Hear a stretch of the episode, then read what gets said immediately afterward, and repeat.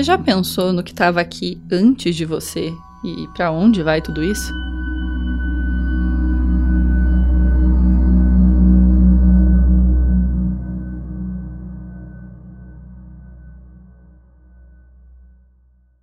Oi, eu sou a Jéssica Mais. E eu sou a Natália Silva.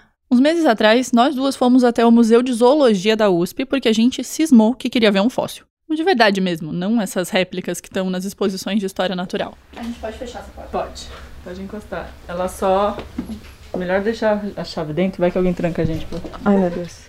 A gente entrou numa salinha do museu cheia de estantes, gavetas e caixas. Parecia uma biblioteca, só que em vez de livros, tinham A fósseis. gente tem que tomar muito cuidado, porque é um material muito frágil. E não pode pôr muito peso, então, assim, não tem muito como a gente fugir do esquema de gavetas, né? Essa é a Ana Botalo. Ela é paleontóloga, repórter da Folha e foi a nossa guia na visita à coleção do museu. Como tudo era frágil, a gente andou com cuidado entre as estantes para não esbarrar em nada. O que é bem mais difícil com os fios do gravador ameaçando enroscar em qualquer canto e, sei lá, destruir 50 milhões de anos de história. De vez em quando, a Ana abria uma gaveta e tirava dali uma caixinha bem pequena com um pedaço de osso. E uma coisa importante é que os fósseis eles têm que ter mais de 10 mil anos de idade. Isso não é uma atribuição assim aleatória, é porque realmente quando a gente pensa até 10 mil anos ainda é história recente, é o que a gente está vivendo hoje, né? Então não, não caracteriza como um fóssil. Era por isso que a gente queria tanto ver um fóssil. É uma coisa muito antiga. E às vezes é tudo o que sobrou de um grupo de seres vivos que não existe mais. Então, eu gosto de pensar que os fósseis são como se a gente estivesse olhando pelo buraquinho da fechadura. Então, quando a gente coloca nosso olho lá, a gente vê um ambiente passado, mesmo que seja só de relance, mesmo que seja um fragmento daquela janela do passado, mas esse fóssil ele vai nos contar sobre quem era aquele organismo, que estruturas ele tinha, como era o formato do corpo. E um fóssil não conta só a história dele mesmo, mas também é, em qual ambiente ele vivia, como era esse ambiente. Então, às vezes também a gente sabe se o fóssil foi é, fossilizado muito rápido. A gente sabe que era um ambiente de muita movimentação, que tinha água ali que passava. Então, tudo isso a gente vai saber pelos fósseis. Olhando para esses ossos, que muitas vezes parecem só pedras, dá para tentar imaginar como era o mundo onde vivia aquele bicho. Como era o mundo antes desse mundo que a gente vive agora.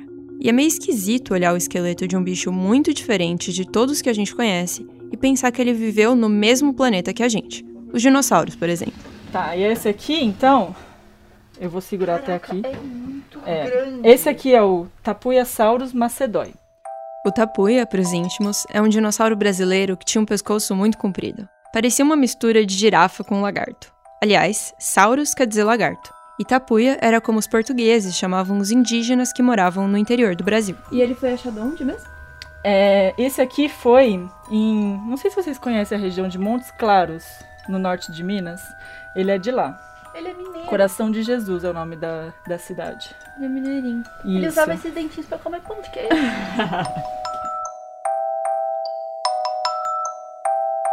O pão de queijo e o tapuia estão separados por alguns milhões de anos. Mas quando a Ana contou que ele foi achado em Minas, a gente logo imaginou ele em Minas como a gente conhece. Porque sim, porque é a referência que a gente tem, por mais que a gente saiba que é um bicho que viveu muito tempo atrás e foi extinto.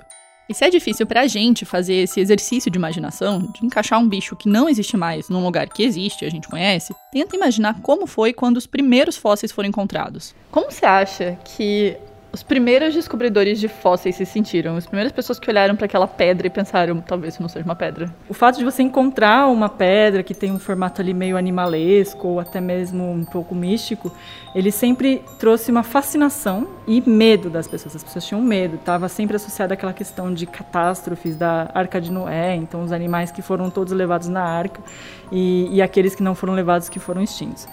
Aquela época existia também essa questão um pouco de medo e, e terror do que esses bichos significavam, né? Então, dinossauro é, significa lagartos monstruosos, né? Lagartos terríveis. E tinha essa essa questão de serem animais muito diferentes do que era conhecido.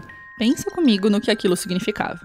Até então, as pessoas achavam que o que existia naquele momento sempre existiu e ia continuar existindo para sempre. Ou seja, entender que seres vivos eram extintos significava mudar toda a forma como aquelas pessoas entendiam o mundo. É como tentar explicar a morte para uma criança. A gente não nasce sabendo que vai morrer, que as pessoas que a gente conhece vão morrer. Mas em algum momento a gente entende e isso muda tudo. Esse estranhamento sobre os fósseis fez com que demorasse muito para que a gente sacasse o que eles contavam sobre a história da vida na Terra.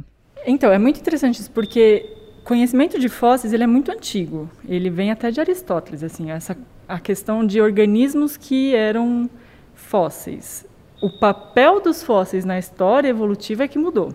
Quem foi o primeiro a olhar para esses animais e pensar é, neles no sentido de o que era a fauna pretérita e o que é a fauna atual foi o Georges Cuvier, que foi um naturalista é, baseado no Museu de Paris, na França, e ele começou a ver como você tinha um padrão de organismos nas rochas, então você tinha em um determinado, uma determinada camada da rocha vários organismos, na camada de cima não tinha mais nenhum, na camada de cima tinha outros. Então ele considerou que os, os animais eles tinham tempos de vida. O Georges Cuvier, a gente aprendeu que é assim que fala com a Ana. O Cuvier foi trabalhar no Museu de Paris em 1795. Oficialmente, o papel dele era ensinar, mas ele passava várias horas estudando os ossos do acervo. E 50 anos antes, o museu tinha recebido uns ossos meio esquisitos, que foram encontrados nos Estados Unidos. Um fêmur de mais de um metro de comprimento e dentes com raízes do tamanho da mão de uma pessoa. Foi assim que a história do Cuvier com os fósseis começou. Entre aulas e croissants, ele gostava de comparar aqueles ossos com o de outros espécimes para tentar explicar quem era aquele bicho. Até 1796, a teoria mais difundida sobre os ossos era que eles pertenciam a um elefante, mas o Cuvier disse que não, que aquilo era muito diferente de um elefante e que aquela era uma espécie perdida. Aliás, uma espécie perdue, um animal que não existia mais. Com o passar do tempo, ele começou a investigar outros fósseis e descreveu mais espécies perdidas. E se havia essas, ele pensou que deviam ter outras. Foi assim que ele criou uma ideia que não existia até ali, de que os seres vivos sumiam, a ideia de extinção.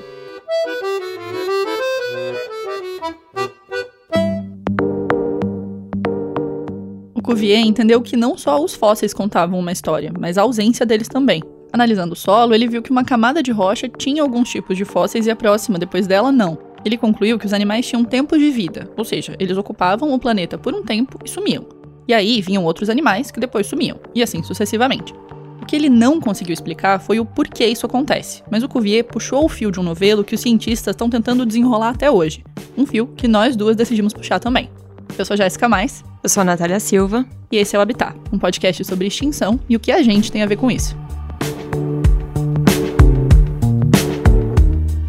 Bom, antes de começar, a gente quer te explicar rapidinho por que nós decidimos fazer um podcast sobre esse assunto. Porque, né?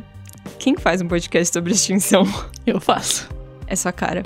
Bom, eu sou uma pessoa meio empolgada. E aqui você vai me ouvir falar de coisas como se elas fossem as coisas mais interessantes do mundo. Provavelmente eu vou acabar te convencendo que isso é mesmo legal. Foi assim que eu convenci a Natália. Eu sou a pessoa que fica empolgada com outras pessoas empolgadas. E foi assim que eu vim parar aqui. Eu não sou exatamente a pessoa que gosta de estar no meio do mato mas eu gosto muito de ouvir e contar histórias. E no fim das contas, é isso que a gente vai fazer aqui no Habitat. E a gente vai fazer isso com a ajuda de gente ainda mais empolgada. Uma das coisas mais legais do jornalismo é conversar com quem tem resposta para as nossas perguntas. E nós passamos os últimos meses ouvindo pesquisadores e outras pessoas que têm visto de perto como o mundo está mudando. A gente viajou o país atrás de espécies que estão ameaçadas de extinção. Então, nos próximos episódios, além de ouvir a voz de quem está vendo isso acontecer, você vai ouvir o som dos biomas brasileiros. Vai ser como se você estivesse lá, só que sem os perrengues e os mosquitos.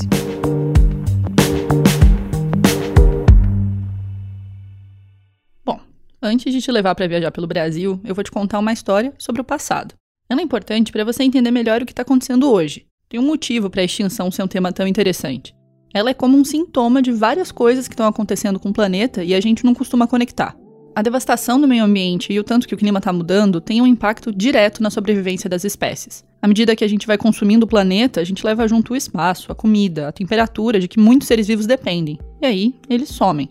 Só que quando uma espécie some, toda uma página da história do mundo se perde junto com ela. Se você imaginar a árvore da vida, é como se tivessem arrancado um galinho. Só que nesse momento do planeta, não é só uma ou outra espécie que está sendo extinta. As extinções têm se tornado mais comuns. Ao que tudo indica, a gente está vivendo uma extinção em massa. Na árvore da vida, seria como despedaçar vários galhos e levar embora um pedaço enorme da história evolutiva. Mas as extinções sempre existiram. Praticamente desde que a vida surgiu na Terra, as espécies desaparecem. É um processo natural. Cai um galinho, surge outro. Mas teve pelo menos cinco vezes que uma mudança grande no planeta causou muitas extinções ao mesmo tempo as cinco extinções em massa. E quem vai ajudar a gente a contar essa história sobre o passado é a Aline Guilard, que é paleontóloga e professora da Universidade Federal do Rio Grande do Norte. A definição de extinção em massa ela é um pouco arbitrária, se você para para pensar, né? Porque ela seria assim, qualquer aumento da quantidade de extinções de grupos de organismos, mas um, um, aumento de extinções que seja assim a nível global. E num período de tempo relativamente curto. Isso caracterizaria uma extinção em massa. Aí você me pergunta, tá bom, Aline, mas você falou assim, um aumento relativo da, da quantidade de, de extinções. E aí que está a arbitrariedade. Para receber essa classificação dramática, esses eventos têm que ter acabado com pelo menos 25% dos gêneros de espécie que existiam naquele momento. Mas esse número não é um consenso. De acordo com a, a maior parte dos estudiosos de extinção é, na atualidade, isso estaria sem dúvida acima de 25%, entre 25% e 40%. E olhar para essas grandes extinções do passado ajuda a gente a entender melhor o que está acontecendo agora. Quem estuda história, só história, não vamos pensar nem em tempo profundo, sabe que os ciclos se repetem e a gente consecutivamente comete os mesmos erros. A gente está tentando entender o porquê que esses ciclos se repetem, o que, que influencia nesses ciclos. A gente não consegue ter certeza exata de muita coisa, mas a gente consegue fazer previsões e as previsões elas assustam e, e, e tiram o sono. Sim. E é horrível, né, ser, ser um, um mensageiro da desgraça. Para dar uma leveza para essa história baixo astral, a gente pediu para a Aline falar das extinções em massa como se fosse um filme. A primeira cena do nosso filme de extinção começa debaixo d'água. Então, a primeira delas, né, que é classicamente incluída entre as cinco maiores extinções, seria a extinção do Ordoviciano, quando a gente tinha toda a, a, a vida ainda restrita, basicamente, aos mares. Esse filme também tem umas palavras que parecem meio trava-língua. Mas vamos lá. Essa extinção do final do período Ordoviciano aconteceu entre 455 e 430 milhões de anos atrás. E ela foi causada por uma variação muito brusca na temperatura. O planeta esfriou de uma maneira assim muito rápida e muito intensa, e os organismos marinhos eles não conseguiram se adaptar a essas mudanças muito rápidas. E a gente teve uma perda aproximada entre 80 e 85% da vida marinha. Então, sabe aquela história de The Winter is Coming? Então, basicamente é isso. Elas morreram no frio. Aí, não muito tempo depois, quer dizer, não muito tempo depois para padrões geológicos, né? Uns 65 milhões de anos depois, no período devoniano. A gente tem os peixes já, peixes ósseos dominando o planeta. Então, a vida está a maior parte dela ainda restrita ao ambiente aquático marinho. Ela já invadiu os continentes na forma de plantas, a gente já tem florestas, mas a gente tem uma outra catástrofe acontecendo nesse intervalo de tempo, que acabou levando aí para lixeira evolutiva quase 70% da vida marinha. O que rolou foi que o surgimento das primeiras grandes florestas levou à produção dos primeiros solos verdadeiros, cheios de matéria orgânica. E esse monte de matéria orgânica acabou sendo carregado para a água e sufocou aqueles ecossistemas. Então, olha que loucura! As florestas causando extinção em massa no ambiente aquático. Quem imaginaria, hein, donas plantas? Com esse tanto de planta produzindo mais oxigênio, a vida terrestre começa a ser bem sucedida e o nosso filme ganha finalmente várias cenas fora d'água. Só que no caminho desses seres que andavam pela Terra, apareceu mais uma extinção em massa, a terceira e maior de todas. Nesse momento, eu vou dizer, parece assim, você tá achando 2020, 2021 ruim, né? Ah, olha, você não ia querer estar tá ali no 252 milhões de anos, não parece que tudo estava para dar ruim. Então, uma série de fatores se combinaram e isso acabou levando à perda de mais ou menos 96% de toda a vida marinha e cerca de 75% de toda a vida terrestre. Então, se você para para pensar, perder 96% de toda a vida marinha é quase acabar, é quase zerar os oceanos. Você tem noção? Esse período traumático da história, no final do período Permiano, teve muita atividade das placas tectônicas, aqueles blocos que formam a crosta terrestre. Essa movimentação levou a erupções vulcânicas gigantescas que jogaram na atmosfera toneladas de gases tóxicos e de efeito estufa. Esses gases todos acabaram sufocando a atmosfera, aquecendo os oceanos e levando a várias ondas de extinção consecutivas. Parece até filme de apocalipse. Então foi é, realmente chamado o momento em que a vida quase acabou, ou a mãe de todas as extinções não é à toa. Ela dá uma lição importante pra gente, tá? Ela envolve, diferente daquela extinção ordoviciana que eu falei para vocês, que tem relação ao resfriamento global, ela envolve um aquecimento global. Sim, aquecimento global. É isso mesmo que você está pensando. Da mesma forma que a gente está fazendo, um aumento de gases de efeito estufa na atmosfera cozinhou o planeta e levou a um evento de extinção que quase varreu a vida do mapa. O estrago foi tão grande que a biodiversidade da Terra leva 100 milhões de anos para se restabelecer. É aí, no período Triássico, que surgem uns parentes dos crocodilos, as tartarugas, os primeiros mamíferos, além, é claro, dos dinossauros, que naquele momento não eram lá muito grandes. Essa galera toda estava convivendo no mesmo continente, a Pangeia, zanzando para lá e para cá. Até que esse continente volta a se separar, rola mais uma mudança climática global e 201 milhões de anos atrás acontece outra grande extinção, a de número 4. Durante o Triássico, cerca de 76% das espécies eh, marinhas foram perdidas a nível global. Falando do planeta como um todo, quase metade da vida sumiu. Inclusive, os dinossauros se deram muito bem por causa desse evento de extinção, tá? Isso porque, quando espécies são extintas, sobra um espaço nos ecossistemas, e esse vazio vai acabar sendo ocupado por alguém. Do mesmo jeito que a gente foi beneficiado como mamífero por causa da extinção deles, eles se beneficiaram dessa extinção aí do final do Triássico. Porque essa extinção acabou dando cabo dos principais competidores deles, que era a linhagem dos crocodilos. Sem competição e com comida de sobra, os dinossauros vão reinar por um bom tempo.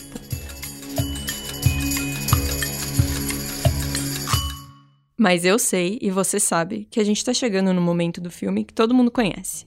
Tipo o Titanic, que você já dá o play sabendo que o navio afunda. Aí vem a mais famosa e a favorita de todas. Sim, ela mesma. É aquela que separa, né, a, era, a chamada era dos dinossauros da era dos mamíferos. A celebrada e famosíssima. Na extinção do final do período Cretáceo. A extinção que acabou com o reinado dos dinossauros. E é a que carrega uma das histórias mais interessantes em torno da sua descoberta, que envolveu dois pesquisadores, pai e filho, que estavam tentando entender um enigma. Esse mistério envolvia uma camada de argila do fim do Cretáceo, quando já se sabia que os dinossauros tinham desaparecido. Nos anos 80, o físico americano Luiz Alvarez e o geólogo Walter Alvarez, pai e filho, resolveram testar a quantidade de irídio nessa argila e nas camadas de rocha acima e abaixo dela. Na Terra, o irídio é raro, mas sabe onde tem de sobra? Em asteroides. Com os testes, eles descobriram que tinha muito, mas muito irídio naquela argila. Depois de quebrar a cabeça atrás de uma explicação, os Alvarez chegaram à hipótese de que a extinção dos dinossauros tinha sido causada por um imenso asteroide. Seria um asteroide ou cometa? Essa discussão está tá em voga atualmente. Mas enfim, para evitar discussões, vamos falar assim: uma grande pedra espacial, pronto. Uma grande rocha espacial, assim, ninguém briga. O geólogo também não briga comigo. Uma grande rocha espacial se impactou com o nosso planeta ali no final do Cretáceo, há cerca de 66 exatamente milhões de anos atrás. E isso levou o cabo da maior parte dos dinossauros. Ao contrário do que você pode pensar, não foi o choque dessa rocha espacial no planeta que levou à quinta extinção. Os dinossauros não morreram instantaneamente com a queda do asteroide, tá importante dizer isso. Não saiu assim, bateu e todos os dinossauros morreram. Não foi isso que aconteceu. O que ela faz é desencadear um monte de desastres. O cenário catastrófico começa com a queda desse asteroide na península de Yucatán, no México. Na verdade, ele provavelmente causou a morte de, dos dinossauros que estavam ali numa, num halo de centenas de milhares de quilômetros, porque ele além de ter causado uma intensa onda de calor, causou uma tsunami gigantesca que atingiu inclusive aqui o norte do Brasil. Mas o que aconteceu foi o asteroide não podia ter caído num pior lugar. Em resumo, a rocha espacial bateu num lugar que tinha grandes quantidades de carbonato de cálcio e enxofre, e o calor e o impacto jogaram tudo isso na atmosfera. Além de envenenar o ar e criar chuvas ácidas, essa nuvem de poeira cobriu o mundo inteiro por pelo menos uma década. E isso teria levado ao colapso da vegetação planetária, o que teria afetado grandes herbívoros, que por consequência afetou grandes carnívoros. As estimativas são de que esse efeito dominó acabou com cerca de 75% das espécies no tempo recorde de 10 mil anos. Todos os animais com mais de 25 quilos morreram. Para nossa sorte, sobraram alguns mamíferos. Aí eles, ou melhor, nós ocupamos o trono que os dinossauros deixaram vago.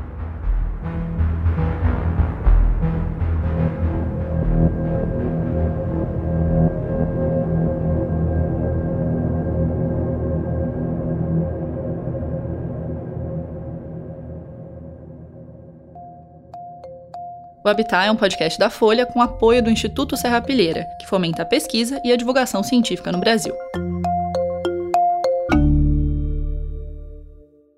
O que a gente fez nos últimos 10 minutos foi resumir 500 milhões de anos de história do planeta. Então, assim, ficou muita coisa de fora e a gente promete te dar mais detalhes nos próximos episódios. Mas esse panorama é importante para você entender o papel da extinção para a existência da vida como a gente conhece hoje. A gente vai voltar para o museu para Ana Botalo explicar essa conexão.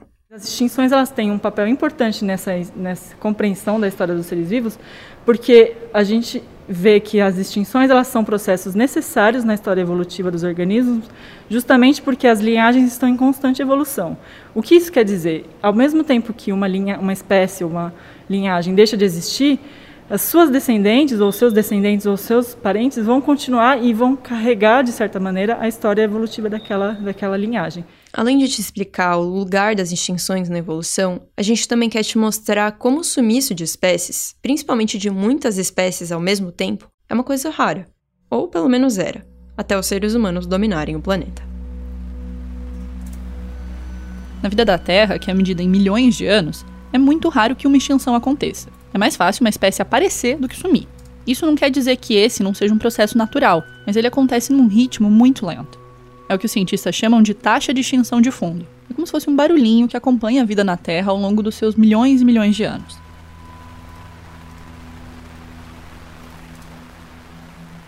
As extinções em massa são diferentes. As coisas mudam muito e mudam rápido. Aí, ao invés desse barulhinho de fundo, acontece um estrondo e as taxas de extinção disparam.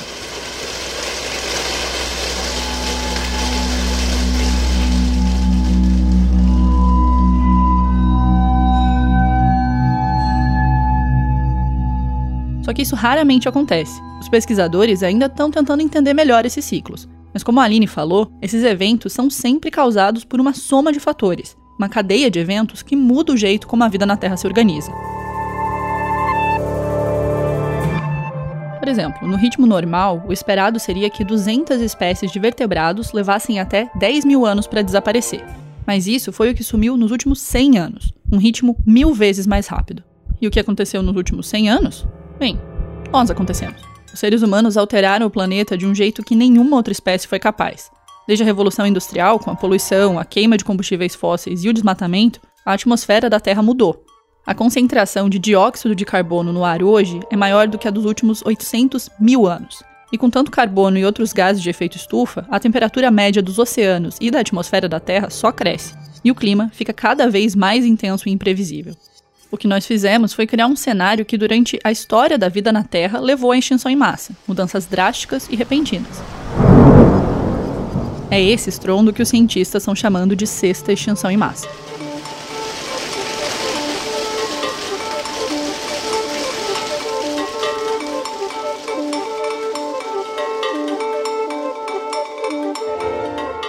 Próximo episódio, que já tá aí no seu tocador de podcast, a gente vai se enfiar na noite amazônica atrás de um bichinho muito simpático que mostra o que a gente pode estar tá afetando sem perceber. Na página do Habitat, no site da Folha, você encontra gráficos que ajudam a ilustrar essa história de 500 milhões de anos e também fotos do nosso encontro com o dinossauro brasileiro. Eu e a Jéssica pesquisamos, produzimos e escrevemos o roteiro do Habitat, que é editado pela Magia Flores. A edição de som também é minha. Esse projeto contou com a mentoria de Bia Guimarães. A divulgação nas redes sociais é feita pelo Matheus Camilo e pela Rebeca Oliveira. O design e o desenvolvimento do site são de Pilker, Thiago Almeida e Irapuã Campos, sob coordenação de Rubens Alencar. As ilustrações são do Luciano Veronese. Fernanda Juliette e Maicon Silva fizeram a versão impressa do projeto. E a edição de arte é da Thea Severino e do Kleber Bonjoan. Até o próximo episódio.